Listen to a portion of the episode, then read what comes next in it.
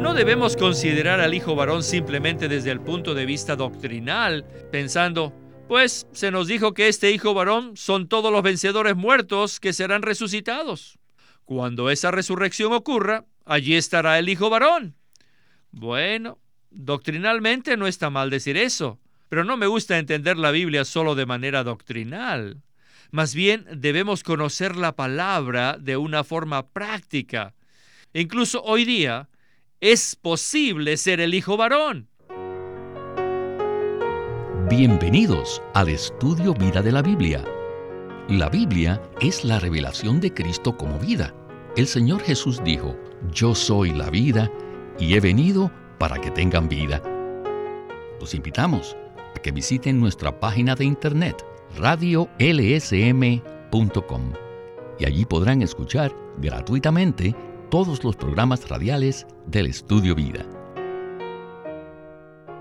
El capítulo 12 de Apocalipsis comienza diciendo, Apareció en el cielo una gran señal, una mujer vestida del sol, con la luna debajo de sus pies y sobre su cabeza una corona de dos estrellas estaba encinta y clamaba con dolores de parto en angustia del alumbramiento.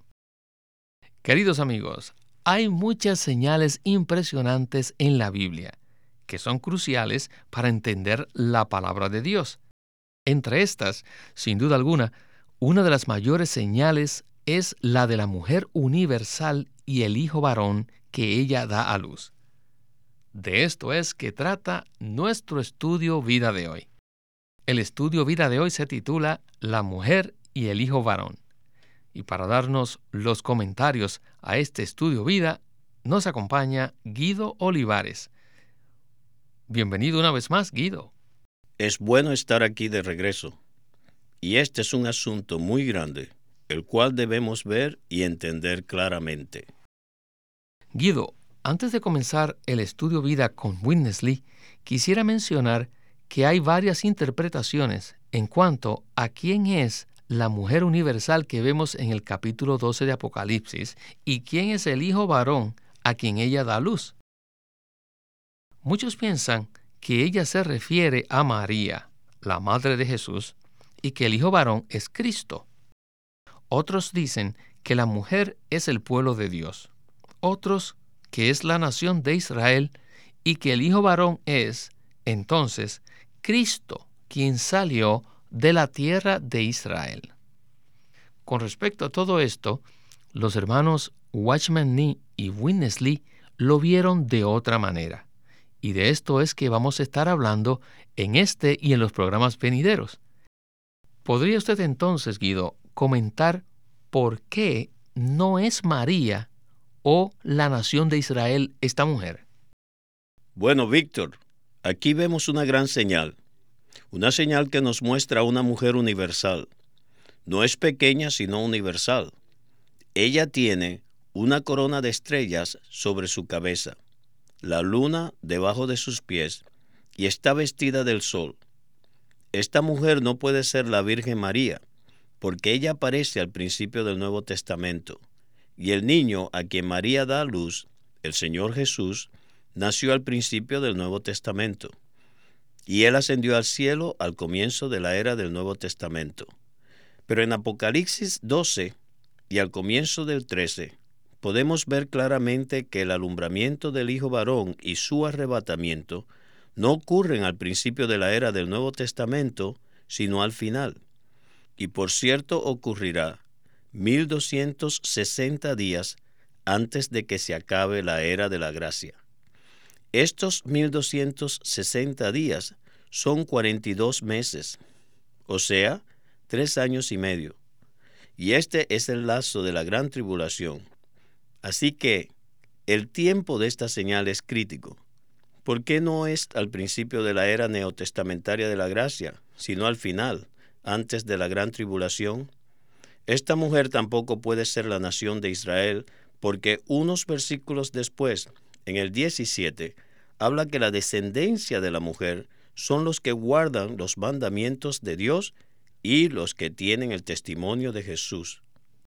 Los que guardan los mandamientos de Dios Obviamente son los judíos, el pueblo del Antiguo Testamento que guarda la ley, y los que tienen el testimonio de Jesucristo son los creyentes neotestamentarios.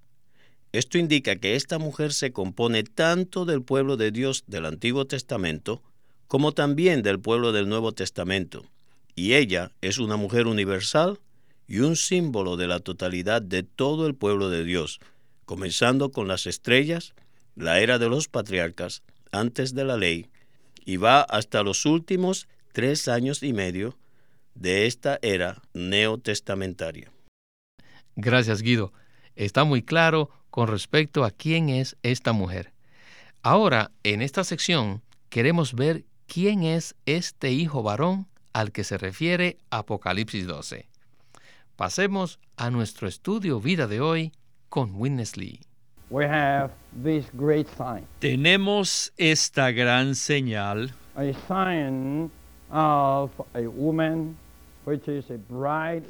la señal de una mujer que es muy resplandeciente y que tiene un hijo varón.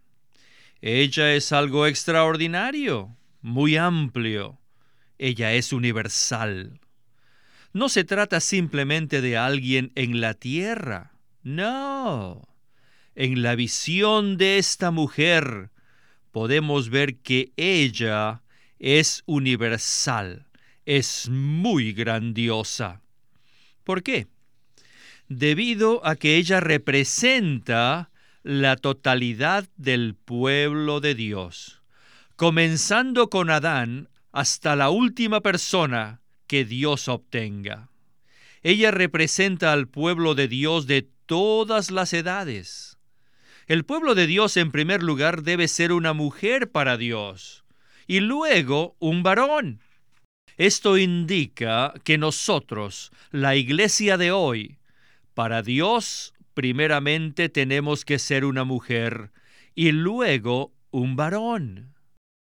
Mediante esta señal podemos ver la intención que tiene Dios, que es producir un varón mediante esta mujer. Por el lado negativo, la mujer ha sido y sigue siendo el medio por el cual Dios obtendrá este varón, el cual Dios usará para derrotar a su enemigo. Y por el lado positivo, lo usará para introducir su reino. Bueno, esto no es algo insignificante. Dios necesita un Cristo corporativo, necesita a la iglesia que es el pueblo de Dios. Esta mujer es el cuerpo corporativo universal del pueblo de Dios. Dios necesita un varón para derrotar a su enemigo, introducir su reino y cumplir su propósito eterno. A fin de que Dios obtenga este hijo varón, se necesita la mujer. Así que con esta mujer tenemos que ver que lo importante de ella es que produce un hijo varón, quien arroja a Satanás, el enemigo de Dios, e introduce al reino de Dios. Guido, queremos reafirmar que este capítulo 12 de Apocalipsis es muy, muy importante en la Biblia. Y en particular, aquí vemos que la mujer da a luz ese hijo varón y después que su hijo es arrebatado a Dios y a su trono, Satanás es echado fuera de los cielos y es arrojado del cielo a la tierra. Así que, con los eventos de esta magnitud que se asocian con esta mujer y el hijo varón, es imperativo que tengamos un entendimiento claro de quiénes son ambas figuras. Debemos darnos cuenta de que Dios desea cumplir tres cosas. Primero, desea derrotar y destruir a su enemigo Satanás. Quiere introducir su reino y hacer que toda la tierra sea el reino de Dios.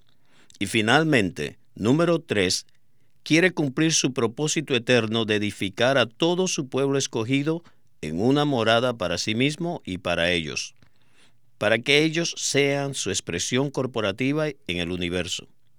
Para llevar a cabo estas tres cosas, Dios necesita esta mujer, pero la mujer en sí misma es muy débil para cumplir todo lo que Dios quiere hacer. Así que Dios necesita que ella produzca al hijo varón, quien derrotará a Satanás. Miren, después de ser arrebatado el hijo varón al trono, él arrojará a Satanás a la tierra. Después pasan 1260 días, un día a la vez, hasta que el fin de esta era venga, cuando Cristo venga a la tierra, y entonces comenzará el reino milenario, y al final de los mil años vendrá la eternidad en el cielo nuevo, la tierra nueva y la nueva Jerusalén. Esta será la consumación de la economía eterna de Dios. A fin de cumplir esto, Dios necesita a la mujer, pero específicamente Dios necesita al hijo varón. Bueno, Guido, más adelante en Apocalipsis veremos que esta mujer es la esposa del Cordero, y como esposa apropiada, ella está en la posición de someterse a su esposo, de estar en sumisión a Dios. Continuemos con nuestro estudio vida de hoy. La Biblia revela que someterse a Cristo significa recibir algo de Cristo. Así como una mujer se somete a su esposo, no con el fin de hacer algo para él, sino a fin de recibir algo de él. Así también cualquier cosa que ella haga para su esposo no es muy importante. Lo que sí es importante es que ella reciba algo de él. Por supuesto que el deber de la esposa no es hacer algo para su esposo, sino recibir algo de él para producir algo para él. En esta gran señal, la mujer no es presentada haciendo algo para su esposo, sino que se la muestra encinta, a punto de dar a luz. O sea, está produciendo algo para dárselo al esposo. El deber de la iglesia no es principalmente hacer muchas actividades para Cristo. Su deber es recibir algo de Cristo a fin de concebir y dar a luz a Cristo. Mal, les digo ciertamente, hoy en día nos falta esta luz, esta visión. Saben que entre los cristianos de hoy en día cuando hablan de la consagración, su intención es siempre que deben hacer algo para Cristo. Quieren hacer obras para Dios. Pero, si somos la mujer apropiada, debemos en primer lugar someternos a nuestro esposo, no con el fin de hacer algo para Él, sino a fin de recibir algo de Cristo. Y esto hará que algo se produzca en nosotros. Al ver este cuadro de la mujer, vemos que esta mujer representa, número uno, la sumisión a Dios. Número dos, esta mujer indica que nosotros no debemos hacer nada por Dios. Y número tres, sino que recibimos algo de Dios. Dios no necesita nada de nosotros, pero nosotros sí necesitamos algo de Él algo para producirle algo para Él. El caso aquí no es que hagamos algo para Él, sino que produzcamos un varón, dar fruto para Él. Esto sí nos impresionará. Tenemos que ver que hoy la iglesia necesita algo de Cristo. Algo de Cristo tiene que entrar en nosotros. Pues bien, la verdadera sumisión de una esposa al esposo no es hacer actividades para él, sino recibir a su marido a fin de producir algo para él. No hay duda que esto es un cuadro maravilloso. Sin embargo, Guido, ¿cómo es que esto va con nuestra experiencia? Estoy de acuerdo que esto es algo maravilloso y muy importante. Así como ya hemos señalado, esta mujer en Apocalipsis 12 es una señal de la totalidad del pueblo de Dios a lo largo de todas las edades. Y en la Biblia hay muchas referencias que indican que Dios considera que su pueblo es su esposa y que esta mujer en Apocalipsis 12 podríamos decir con reverencia que no es nada menos sino la esposa del Dios triuno. Ella es la esposa de Dios, y así como lo señaló Witness Lee, la tarea de la mujer, su responsabilidad, su posición es primeramente someterse a su esposo y permitir que le imparta algo a ella para que el elemento de su esposo se mezcle con ella a fin de producir un hijo. Y este hijo es la mezcla del esposo y la esposa. Aquí el hijo varón es la mezcla de Dios y el hombre. Nosotros somos la esposa de Cristo. Y si llenamos nuestra responsabilidad de someternos a Él y abrirnos a Él para recibir algo de Él, su ser, su elemento será constituido en nosotros. ¿Y qué produciremos? ¿Qué engendraremos? Engendraremos nada menos que al Hijo varón. De hecho, eso causará que lleguemos a ser el Hijo varón que Dios necesita para que pueda traer esta era a su fin. Esta es la tremenda visión, la aplicación práctica que debemos hacer como cristianos. Debemos dejar de estar trabajando, de estar ocupados y hacer actividades para Dios sin que nos sometamos a Él y sin recibir nada de Él. Solamente estar trabajando y trabajando por Él no va a producir nada.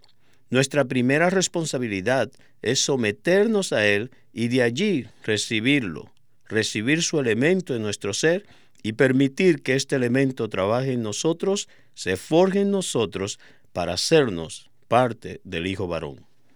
Amén. Ahora, en esta última sección de nuestro estudio vida, pasemos a Apocalipsis capítulo 12, versículo 5. Dice así la escritura, y ella dio a luz un hijo varón, que pastoreará con vara de hierro a todas las naciones, y su hijo fue arrebatado a Dios y a su trono. Continuemos el estudio vida con Witness Lee para la última sección de este programa. Ahora llegamos al hijo varón. El hijo varón es la parte más fuerte de la mujer. Nosotros, por un lado, primeramente debemos ser una mujer. Y por el otro, todos debemos ser, ¿qué cosa? Sí, el hijo varón. No es suficiente ser celestiales y resplandecientes. No. Tenemos que ser constituidos por completo del mismo elemento que Cristo. Si me pregunta usted cuál es la diferencia entre el hijo varón y la mujer, yo les diría que en la mujer no se encuentra mucho del elemento de Cristo. Ella no ha sido muy constituida de él. Pero el hijo varón, sí. Les digo, todo su ser está saturado e impregnado del elemento de Cristo. El Hijo varón está constituido de Cristo mismo. ¿Y cómo es posible que este Hijo varón sea dado a luz? Bueno, es cuando Cristo se hace parte de la mujer y constituye esa parte de ella con todo el rico elemento de Cristo. Y entonces se produce el Hijo varón. Bueno, no solo confíen en esta interpretación, sino que más bien aplíquenla a su experiencia diaria. Simplemente sométanse a Él y reciban algo de Él. Sabemos que aún todavía solo somos la mujer y no el hijo varón, porque aún no somos muy fuertes. Y no vamos a ser fuertes hasta que permitamos que el elemento de Cristo se forje en nuestro ser para que lleguemos a ser más y más fuertes. ¿Qué es esto? Básicamente, ese es el hijo varón. No debemos considerar al hijo varón simplemente desde el punto de vista doctrinal, pensando, pues se nos dijo que este hijo varón son todos los vencedores muertos que serán resucitados. Cuando esa resurrección ocurra, allí estará el hijo varón. Bueno, doctrinalmente no está mal decir eso, pero no me gusta entender la Biblia solo de manera doctrinal. Más bien debemos conocer la palabra de una forma práctica. Incluso hoy día es posible ser el hijo varón. Aún antes de la resurrección podemos ser el hijo varón. Si usted no es parte del hijo varón hoy día, ¿cómo esperar ser parte de él en la resurrección? Antes de ser resucitados, para ser parte del hijo varón, hoy día tenemos que ser ese hijo varón. Este es el principio del hijo varón. Guido, al principio de esta porción, el hermano Lee hizo una pregunta retórica. Si la mujer en verdad es el agregado, o sea, el conjunto del pueblo de Dios, entonces, ¿cómo es ella distinta del hijo varón? Bueno, daré la misma respuesta que dio el hermano. Debemos ver esto. El hijo varón es la parte más fuerte de la mujer.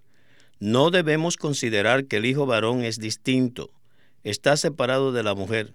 Así que, por un lado, es distinto y por el otro lado es parte de la mujer. Pero es la parte más fuerte de la mujer. Ahora, ¿cómo llegamos nosotros a ser fuertes? No podemos ser fuertes en nosotros mismos, porque nosotros lo único que tenemos es pecado, carne, debilidad y muchos fracasos. Esto es lo que somos en nosotros mismos. No somos fuertes. Llegamos a ser fuertes al someternos a Cristo, quien es nuestro esposo, y al abrir nuestro ser a Él para recibir su elemento en nosotros. Y después de recibir dicho elemento, debemos permitir que este elemento llegue a ser nuestra constitución, hasta que todo nuestro ser esté saturado y empapado del elemento de Cristo. ¿Y esto podrá suceder de la noche a la mañana? Ciertamente que no. La mujer no puede producir un niño en solo nueve horas, ni en nueve días, ni en nueve semanas. Tal proceso dura nueve meses. Este proceso de ser constituidos de Cristo es un proceso de toda la vida. Y esto requiere que nos sometamos al Señor diariamente y abramos nuestro corazón a Él cada día para recibir su elemento en nuestro ser a fin de que Él nos constituya con este elemento. Este elemento de Cristo, una vez que se haya constituido en nosotros, o sea, una vez que nosotros estemos saturados de Cristo, nos hará aptos para pelear la batalla a favor de Dios y derrotar al enemigo de Dios. Así que la mujer en sí misma no puede hacer esto, no puede llevar esto a cabo. Ella no es lo suficientemente fuerte, no tiene suficiente elemento de Cristo en sí misma. El Señor necesita nuestra cooperación, nuestra coordinación, para que Él pueda hacernos parte del Hijo varón. Es el Hijo varón y no la mujer que llevará a cabo el propósito de Dios y satisfará el deseo de Dios.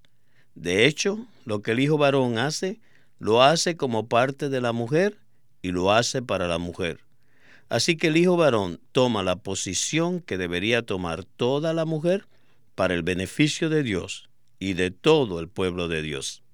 Bueno, Guido, con respecto a este punto, queremos decir a nuestros radioescuchas que lo estaremos discutiendo en próximos programas. Mientras tanto, se nos acabó el tiempo, así que volvemos una vez más a invitar a nuestros radioyentes a que nos llamen para que puedan recibir la información de cómo adquirir los estudios vida impresos.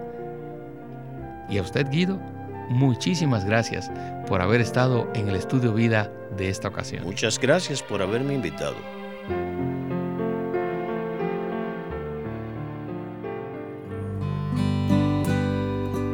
Living Stream Ministry tiene el placer de presentarles el libro titulado El edificio de Dios. En este libro, Witness Lee describe la importancia de la edificación a través de la Biblia desde Génesis 2 vemos al árbol de la vida y junto al árbol está un río que fluye. Y en este fluir de agua de vida encontramos los materiales para el edificio de Dios, que son oro, bedelio, que es una clase de perla, y piedras preciosas. Y al final de las escrituras vemos un edificio representado por la ciudad santa, la Nueva Jerusalén. Y este edificio que tiene como centro la vida, está edificado con oro, perlas y piedras preciosas. Esto nos muestra que la Biblia es un libro de vida y por otro lado nos muestra que es un relato acerca del edificio de Dios.